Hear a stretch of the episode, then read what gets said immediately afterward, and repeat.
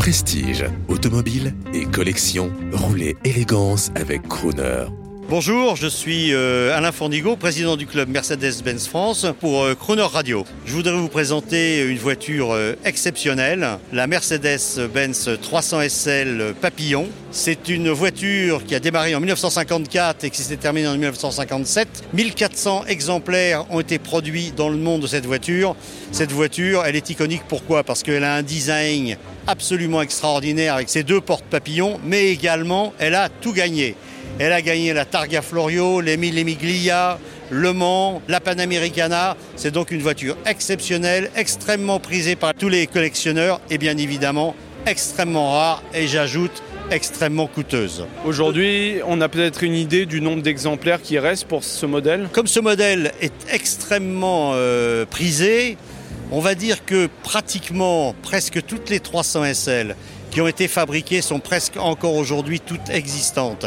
Elles ont été choyées, restaurées, etc. Donc c'est un, un parc de voitures sur lequel le parc est très très bien préservé. Le modèle que nous avons en face de nous est absolument sublime. Euh, quelle est sa motorisation? Alors la Mercedes 300 SL est un moteur 6 cylindres en ligne à injection.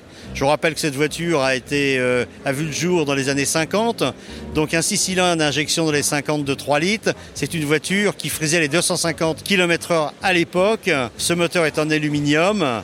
Et c'est un moteur bien évidemment issu de la course, puisque la 300 SL est une version, on va dire, client, issue de la compétition. Mercedes a toujours été très en avant sur son temps, sur la technique. Moi j'ai en mémoire par exemple la Mercedes 600 ou euh, d'autres de ces Mercedes qui sont extrêmement complexes avec des systèmes de suspension à air comprimé, des systèmes hydrauliques complexes. Qu'est-ce que cette voiture a apporté comme innovation technique? Alors son innovation principale c'est effectivement premièrement sa motorisation, un 6 cylindres avec pompe injection, c'était, c'est une innovation à l'époque. La deuxième chose, bah, effectivement, sont ses portes papillons, mais on va expliquer pourquoi, c'est un problème de technique. Le châssis de cette voiture est un châssis tubulaire. Et en fait, ce sont les tubes du châssis qui passent au niveau des portes. C'est la raison pour laquelle les portes ne descendent plus en bas du châssis, mais elles arrivent au-dessus du châssis qui est en tube. C'est la raison pour laquelle il a des portes papillons. Alors on aide les gentlemen drivers qui ont une 300 SL à s'installer au volant. Le volant est un volant pliable qui permet de rentrer plus facilement et s'extraire plus facilement de la voiture.